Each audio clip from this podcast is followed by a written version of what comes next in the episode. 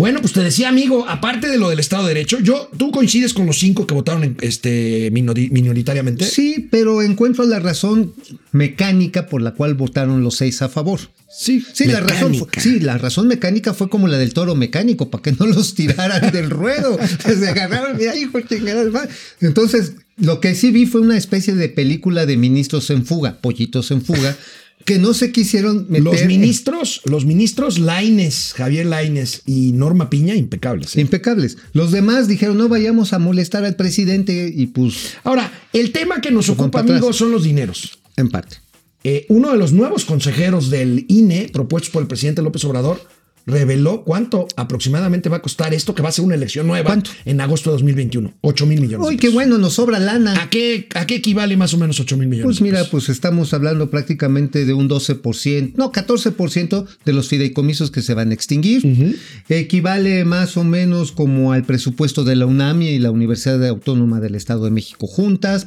Eh, equivaldría probablemente, pues sí, fíjate que sí, equivaldría a uno de los paquetes de obra, de obra del- de, este, de, de dos bocas. Oye, medicinas de cáncer que hacen falta. no, esas no, ¿para qué? Ya, ya, ya. No, digo, los niños. Con todo respeto para Los papás y los niños, que eso es una no, eso no, ya no importa. Es una Digo, a este gobierno no le importa, entonces ya ni Bueno. Mauricio Flores esta semana se puso a trabajar y nos trae Raro. algo, algo novedoso. Nos trae la lista de los primeros militares marinos que se van a hacer cargo, adivinen de qué, de las aduanas marítimas del país. ¿Cómo conseguiste este documento, amigo? Oh, pues nada más me puse a googlear ahí en este. no, tampoco hubo mucha ciencia. No, fue parte de una labor de inteligencia. Cálmate.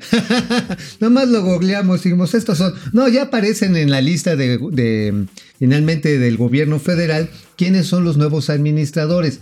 Todos son militares, unos en activo, pero otros ya en retiro, lo cual habla de una tensión importante al interior de las Fuerzas Armadas, cuando menos en la Marina, porque todos los que son los, este, ahora sí que los militares en activo tienen posiciones de mayor poder. Sin embargo, los que ya están en retiro, fíjate, aquí por ejemplo tenemos a David Sánchez Romero, que está administrando la aduana de Tampico. Ajá. Esa es una bestialidad, ¿no? O la de Tuxpan, Veracruz, donde se están dando eventos realmente preocupantes. El martes que no veniste, amigos, les revelamos aquí Ah, sí te vi. que están sucediendo cosas bien gachas En, en Tuxpan. en Tuxpan, porque están secuestrando empresarios o gente que tiene terreno cerca del río Tuxpan, los malos, y después estas van, las normalizan y las venden a las empresas que quieren expandir la Uf, sí, actividad sí, sí, portuaria. lo alcancé. Te vi después en Sí, Momento no. Financiero del lunes. A ver, que este, Veracruz, que es una aduana muy grande. La aduana ver, Manzanillo. Podemos regresar. Ma- eh, eh, Veracruz y Manzanillo A es ver. la segunda. A ver cuáles, eh, ¿Cuáles son? cuáles son. Mira, ahí está, tienes Veracruz, retiro, vicealmirante, José Antonio Toleda- Toledano Castel. Es retirado. O sea, Oye, estoy- pero no está militarizando el país, ¿verdad? No, tú, ¿cómo, ay, ¿cómo, cómo eres mal pensado? Esto es para combatir la dispersión de recursos. Eso dijo la, la este, Juanita, bueno, una Juanita, era una diputada de Morena que promovió esta iniciativa. Se llama Juanita, ¿eh? Digo, yo no se sí, lo puse, no, no, no es apodo, ¿eh? no ya, allá, ella y su conciencia. Pero este decía, no, es que es para evitar la dispersión de recursos. Bueno, aquí el problema va a ser el tapón que le podemos meter al comercio exterior. Sí. Así de sencillo, ¿eh? Porque los militares tienen una noción de seguridad que no necesariamente empata con los criterios tecnológicos para evitar el contrabando. Ahora, esto no quiere decir que haya cosas que corregir y que haya muchas inmundicias en el sector comercio exterior y particularmente en el aduanero. ¿eh? ¿Y sabes qué? ¿Desde dónde se combate? ¿En Desde dónde? dentro del mismo aduanas. Sí, claro. Hay una perdón, hay una cosa que se llama pedimento aduanal, iba a decir una madre, pero el pedimento aduanal es, una, es un documento en el que especifica contenedor por contenedor lo que viene adentro. Ahora, si tienes duda del origen de uno de estos contenedores, porque también quién lo manda, quién lo recibe, todo, y además llegan en hojas electrónicas 48 an- horas antes del arribo del barco. Pues bueno, si les tienes que cobrar una lana, les cobras una lana, ¿no? Desde antes. Y si no, pues te los enchiqueras. Así es. Entonces, pues el control realmente está dentro de aduanas, ¿eh? No es, o no es, según en mi punto de vista, nada más cambiar de administradores, ¿eh? Bueno, pues pasemos a otro tema. Ayer en la Cámara de Diputados, pues faltaron un buen número de diputados morenistas, ahí ¿Qué los estaban pasó? buscando, no dieron el quórum, tenían claramente la mayoría para aprobar la ¿Por qué se supresión de rajado, fideicomisos y pues no, no, ¿Por qué no se- dieron el, el- el quórum y la oposición se dio cuenta y entonces pues no votaron y entonces no hubo quórum necesario.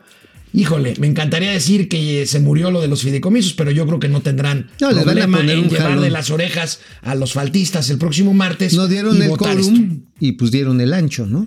Hoy, Digo, sí, finalmente. Entonces, ahorita los jalones de orejas deben estar durísimos, amigo, durísimos. Bueno, oye, no está muy cerca Trump de, de ti porque tiene COVID, acuérdate, ¿eh? Pues sí, oye, pero yo no, traigo no mi en una de esas, este, Mira, yo traigo- yo traigo mi- ¿Viste el debate? Eh, ¿Qué tan lejos estaban? Pudo haber echado ahí un, este... Pues un espumarajo, sí, porque ¿A- sí, a- estaba, a estaba- Biden? estaba muy rabioso, pero había una distancia como de cuatro metros. ¿No crees que le haya alcanzado un, este, un submarino amarillo a, a Biden? a menos que el aire acondicionado haya recogido el, el- el submarino amarillo y lo haya rociado sobre Bueno, los amigo, asistentes. ¿eh? una buena noticia, bueno, poquito. A ver, El Banco de México difundió ayer resultados de las expectativas de los especialistas del sector privado en economía para este y para el año siguiente y Sí. un ligero, ligero repunte. a ver. A ver, vamos a, A ver a ver, un ligerito ver, repunte. Ahí tenemos, eh, sobre todo en crecimiento, amigo, este, para este año, este, pues ya se plantea un 9.80 y... No, sí, 9.82, ya Abajo, menor ¿no? del 10%. Y la expectativa para el 2021 crece a 3.30%. A 3.30, bueno, digo, 3.20, perdón. Pues mira, ah, vamos a hacerlo. Si se cae la economía, economía este año entre menos 12 y menos 9.9% es lo mismo. Eh, Se siente igual el madrazo. O sea, Sí. la- el nivel de pérdida de empleo, la generación de empleos para jóvenes. Eso también, la masa salarial está castigada, eso hay que decirlo. Y el año que viene, pues es un saltito, pues inercial. Normal, un rebote. Ah, sí, un rebote. Ahora, ya lo dijo Arturo Herrera, mientras no tengas la vacuna, una vacuna eficaz y un tratamiento que te pueda contener, va a haber actividades que van a seguir confinadas, Bueno, como el y turismo. mira, dentro de este efecto rebote, también el INEGI difundió ayer la encuesta de confianza empresarial y se observa también un ligero rebotito. Aquí tenemos las gráficas de la confianza empresarial. Eh, acuérdense que hay la confianza del consumidor, que es el público en general. Ahí tenemos un ligero Rebote, te- sí. Este 30% dijo que mejorará en los próximos seis meses. Bueno, pues qué bueno optimismo. Y la siguiente gráfica, pues se ve más o menos igual por sector, ¿no? Así lo que vemos es la serie desestacionalizada. Estamos viendo que empieza a tener un pequeño re- rebote, como tú lo estás diciendo. Sin embargo, donde está más apachurrado es en la construcción. Bueno, pues este, ahorita vamos a pasar lista de regreso del corte, canal 76 de Easy, de lunes a viernes, 4 de la tarde. Momento financiero, economía, negocio y finanzas para que todo el mundo, hasta Trump con COVID, les entienda.